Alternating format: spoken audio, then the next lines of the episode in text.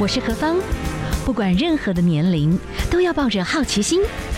不要太在意别人的眼光，压力一定有，学着消化，变成力量。幸福有方，提供给您幸福的配方，成为一个更好的自己。I will be better, renewed day by day.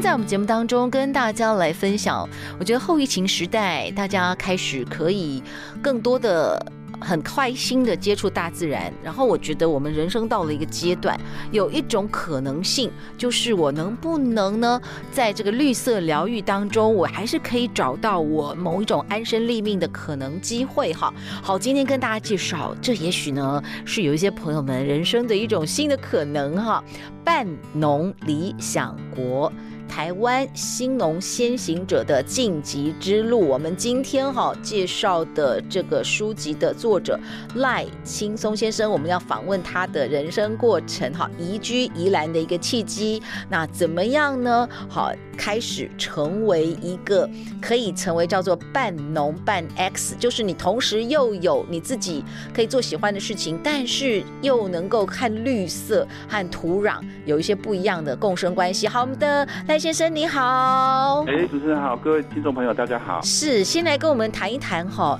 您移居宜兰的一个过程，然后其实，在这样子的一个岁月当中，其实你创造了很多的可能性，就是让有一些朋朋友可以成为一个网络世代的新农夫的可能，看土地有更美的过程，谈一谈你的故事好不好？嗯，OK。其实我搬到宜兰来，应该是在两千年的时候，对，差不多二十二十多年前。嗯，然后当时其实我应该是一个网络工作者，嗯、我是在诶、欸、接案做日文翻译。是，对，原先我住在台北。但是后来我有感觉到自己其实不是很适合都市的生活，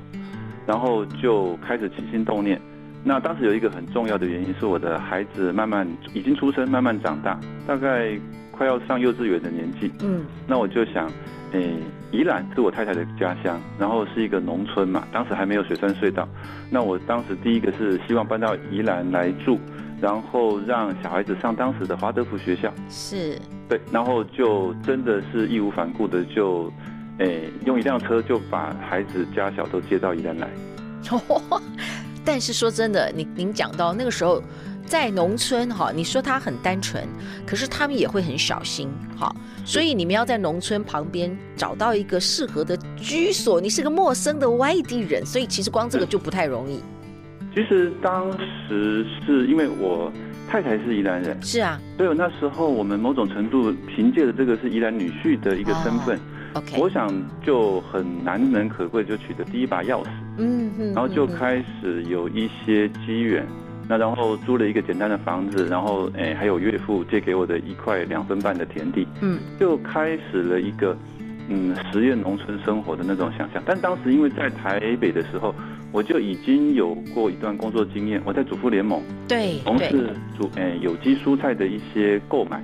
采购，然后我认识了不少当时台湾第一代的有机农民。其实，在往返城乡之间，其实我对他们的生活是有一些想象跟向往的，但也有一部分的理解。哦，那我就会发现，哎，原来其实未必是一定要住在都市当中，嗯，然后你也有可能在。哎，土地上面取得一部分的收入，特别是当时已经是网络时代。嗯，如果我还能够借由日文翻译或者是一些网络接案的可能性，我是不是有可能真的，嗯，在宜兰好山好水当中，也能够让孩子开心长大？是，对，这是我当时的一个想想。那在您的这些所有的人生积累的过程，你曾经哦，在日本的一个生活俱俱乐部，嗯、对不对？哈，是的，生协学习的一个经验啊，是，你可以分享一下，哎，这些你觉得分享资讯可以成为社会运动，所以这些都是你慢慢累积出来的。你那时候在日本，你观察到他们是怎么经营的？是因为在呃日本东京，当时有一个生活俱乐部，呃，生活消费合作社，对，然后它其实。是连接都市消费者的力量，还有乡村地区有心，然后生产诶优质农产品，还有友善土地的农产品的这些农夫跟农家，然后串联起一个正向循环。其实说起来很像现在我们在讲的在地经济循环跟 ESG 的概念啦。嗯嗯，应该是可以这么说。那然后，但是它最主要的是，诶，集结的这一群都会的消费者的力量，持续而稳定的向这些农民进行购买。那我想这个事情在后来台湾主妇联盟的一个。共同购买行动当中也很真实的反映出来，但是这毕竟都是都市端的一个发想嘛。那当时其实我自己觉得，如果这一个方式，消费者跟生产者合作，它是确实能够创造彼此诶双赢美好生活的可能性。那我如果不从都市端发发生，我如果借由网络的力量，我回到乡村端，我虽然是一个农夫，我有没有可能去集结一群愿意支持我生产，诶友善土地的农作物，到比如说稻米这样子的一个消消消费者社群的力量？那当时其实是一个实验。嗯哼哼，对。但是这个是二十年之后，你可以慢慢整理出几种可能性。如果说我们现在有些朋友哈，真的他也开始想。就是过一些像陶渊 陶渊明般的生活啊，是是是。但是我觉得这要有务实性啦。好，你在你的书籍里面，你那个时候就有提到了哦，你在做一些农村的改变哈。但是很多也许是技术啦哈，或者是你很多的这个农村的一些技术努，还有土地的取得，怎么居住，这些都是一些过程，然后还要确保。你现在的观念是，哎，确保农夫稳定收入的必要性，这些都是你曾经想过的，然后才能慢慢去发展出来。好，你现在在这过回想这二十年，所以你有一个半农理想国，这个理想国是有可能的。然后你们同时之间呢，也发展出了一些会员制的概念啦，所以你们有一个这种股东，对不对？好，稻谷的谷。的一个概念，好，回顾这二十年哈，你如果说你你现在回想起来，可能有一些部分你稍微多绕了一点远路哈，你综合起来，你觉得你们成功，你可以用新的农民的生活部分，然后带领一些朋友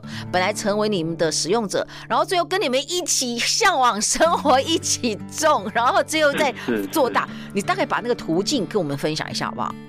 其实来到乡村，特别是像现代的都市朋友，是他一定会很担心，然后自己的收入是不是够生活，然后自己是不是有诶务农的技术等等。但事实上，台湾的农村诶人口萧条、老化，甚至少子化的压力，到最后你会发现，就是农村人去楼空的问题，没有后继者，嗯，其实已经是一个国安等级的问题，甚至是一个世界级的问题。因为大多数的国家人口都往都市集中，对，因为要享受那些便利嘛。但是最终你会发现，住在都市里头，好像你也不是那么开心，因为很多的资源其实是，诶非常有限，而且最后你可能要高度竞争才能维持住一个勉强生存的状态。都市里头要讲生活品质，老实说不是多数人的，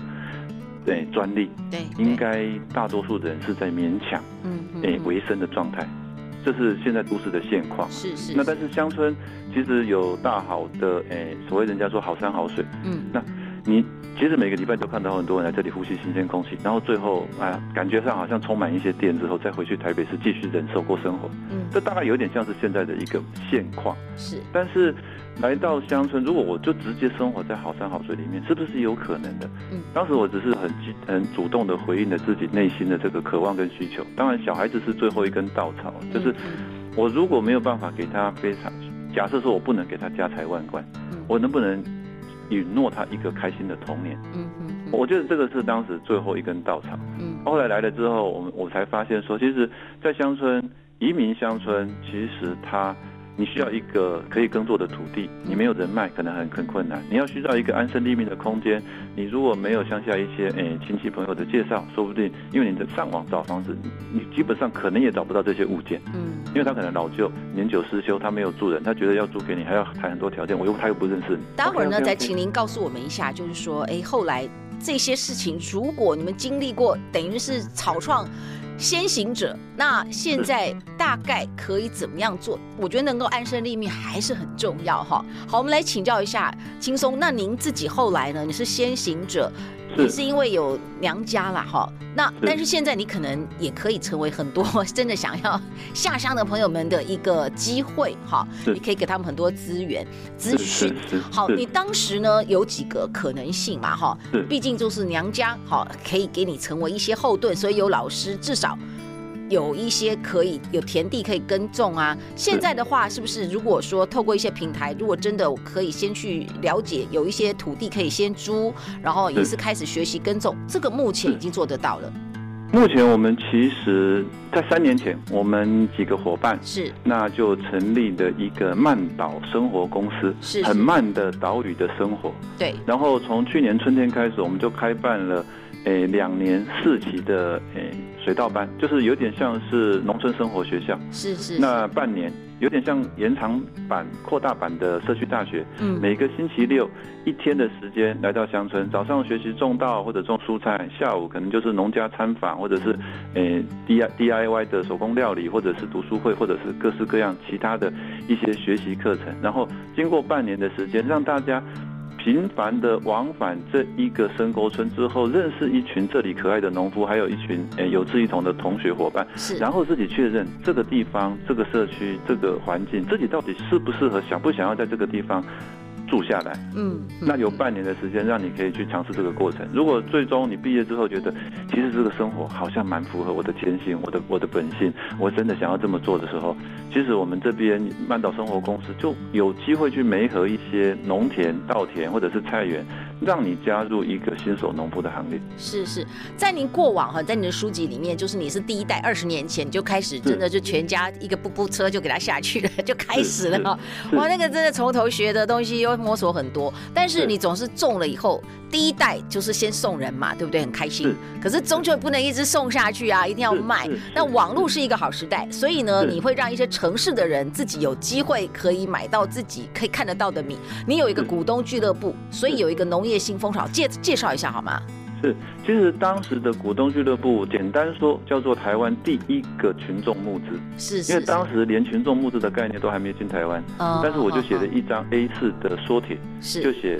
就就来做产了，我都起让叫做可以捡了币，让都市人借由出资的方式吃到一块诶农夫种的诚实农夫种的有机稻米。那这个方式当时很快就聚集一群朋友，当然后来这个方式被很多各地方还有村子里面的农夫沿用之后，很多青年农农民其实他明白了好的食物。是消费者是愿意耐心等待的。那通过网络集结，它也有些有点像当时的团购，只是它要求的不是低价便宜，它要求的是优质，然后自己能够亲身参与跟体验经济。嗯，那后来其实我想这样子的网络模式越来越多。那股东俱乐部后来除了提供优质的食品之外，它也提供了一些真正体验农村农事跟进场。能够自己当一个新手农夫的可能性，那这个最终曼岛生活公司的曼岛学堂，其实经过了十多年之后，是我们真正找到一个让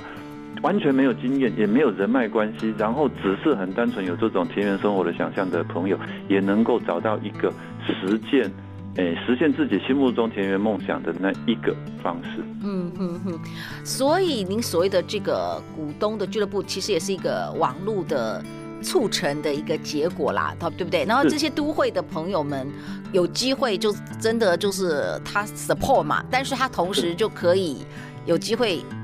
去宜兰玩，也可以看一看，哎，我投资的这个这些可能的农作物现在长成怎样，这样子。对，其实就是买了一张打开农村生活的门票，嗯，因为现在大多数都市的朋友，其实越来越少人有老家可以回了。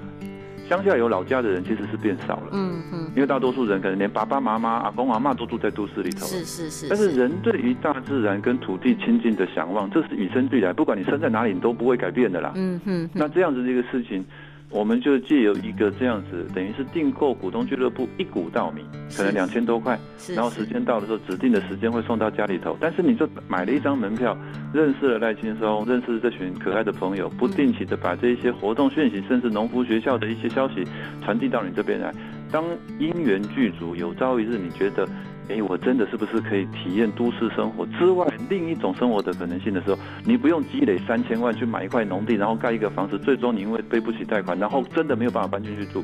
这个事情在这种乡下非常常见。你只要买一张门票，订一股稻米，然后上一个半年的课程，然后决定，哎，这群人很可爱，我是不是有机会我也能够加入他们？OK，那这样您已经踏上了第一步。是是，好好，我们今天哈先介绍这个半农理想国的这个作者哈，二十年前呢，真的就是把台北的这一些。